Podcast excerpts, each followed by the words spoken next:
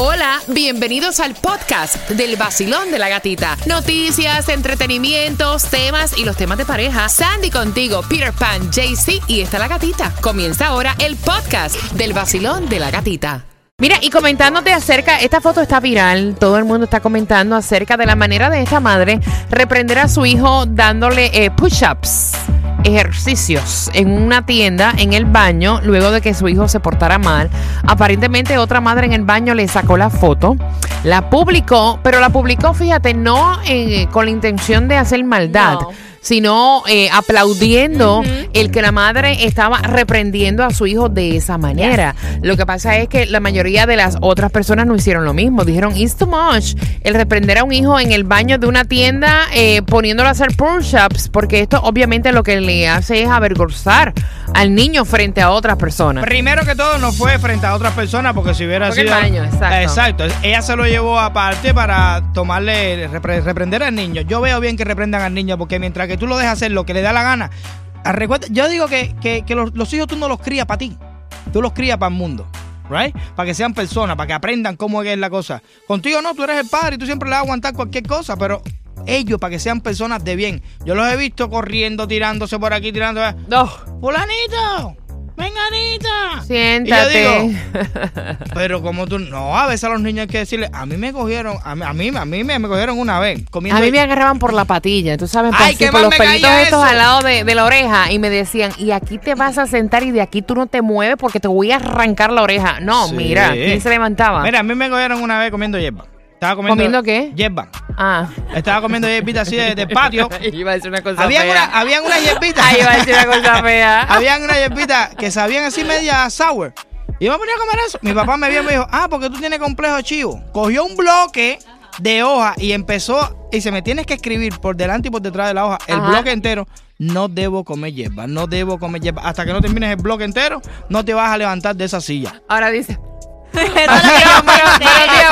Sobre el castigo que la madre le dio al, al hijo. Pucho, eso no es nada. Ese niño está en la gloria entonces. Mal que no sea como nos hacían a nosotros en los tiempos, que nos daban pecosones, nos daban, eh, eh, nos malograban y estamos vivos. Por eso hoy en día los chamaquitos de 13, 14 años, 12 años, tú los ves en la calle fumando y haciendo de todo porque los padres no lo pueden agarrar y no le pueden dar una buena pela. Porque los niños de una vez le dicen, oh, te voy a llamar a la policía. Mi maestra me dijo que si tú me pegas me llama a la policía. Yo he visto hasta a mis sobrinos cuando hacen algo malo, ah, no importa, mi mamá solo me va a quitar el teléfono o el PlayStation.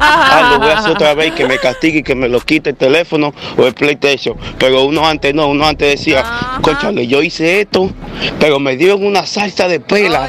Oh. No, no, ya no lo voy a hacer más porque no, no quiero que me malogren a- con lo que me hicieron. Mira, y yo creo que los extremos son malos Yes. también. O sea, no es que vas a coger al niño y lo vas a reventar ahora y vas a abusar de él, porque nosotros nunca vamos a estar en No. favor de- del maltrato abuso, tampoco, del abuso. Basilón, buenos días. Hola. los niños de ahora fueran criados como en la época de nosotros que nos daban con lo primero que encontraban los papás, este mundo no estaría tan loco como está ahorita. Hay un Claro. dicho que dije, hay que corregir al niño para no castigar al adulto. Tú no corriges a los niños de ahora ahorita, cuando crezcan van a ser tremendos maleantes en drogas. No, hay que enseñarles ahora. Yo estoy de acuerdo con darle una nalgada, pegarle un cinturonazo en una nalga si hay que hacerlo. No Claro. cogerlos tampoco a somatarlos, No, como obvio. he visto, o tal vez como me tocó a mí. No, No, como nos tocó a prácticamente a todos nosotros. Basilón, buenos días. Hola. Buenos Hola, días. buenos días, gatita. Para mi manera de ver, eh, felicito a esa mamá. Ya. Está bien, es mejor ¿sabes? un ejercicio que un golpe. Exacto. Pero también hay que verle, hay que ver, hay que saber también dónde hacerlo. Mm.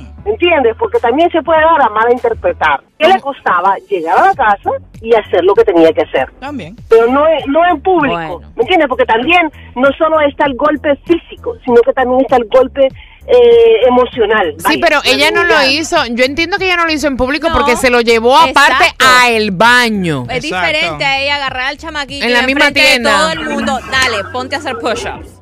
Ella estaba Pero en vio el baño. lo vio. Pero, pero vi- vimos que, que alguien lo vio. O sea, no el baño nunca está solo. Si alguien lo vio, ya, con ese, con una persona que lo haya visto. Viste, eh, le tomó la foto, la publicó, no, no sé cómo está el caso, pero de verdad que hay, hay también daño físico, que fue el que nosotros recibimos, Ya. y ese no se olvida y no se perdona. Muchacho. ¿verdad? y también está el daño eh, eh, emocional, Emocional. vaya, tu dignidad, la dignidad como persona. Mira, muchacha, a mí me cogieron una vez y me desnudaron completo. No, ya eso está No, fuerte y ya. me sentaron frente ¿Y a- en la sala de la casa con la puerta del barrio abierto y yo sentado ahí desnudo el día entero porque había hecho una cosa. A mí me dan unos castigos que para mandar a mi mamá ahora. Ahora no, ahora yo entiendo por qué es que tú eres así. Ahora entendemos por qué no eres normal.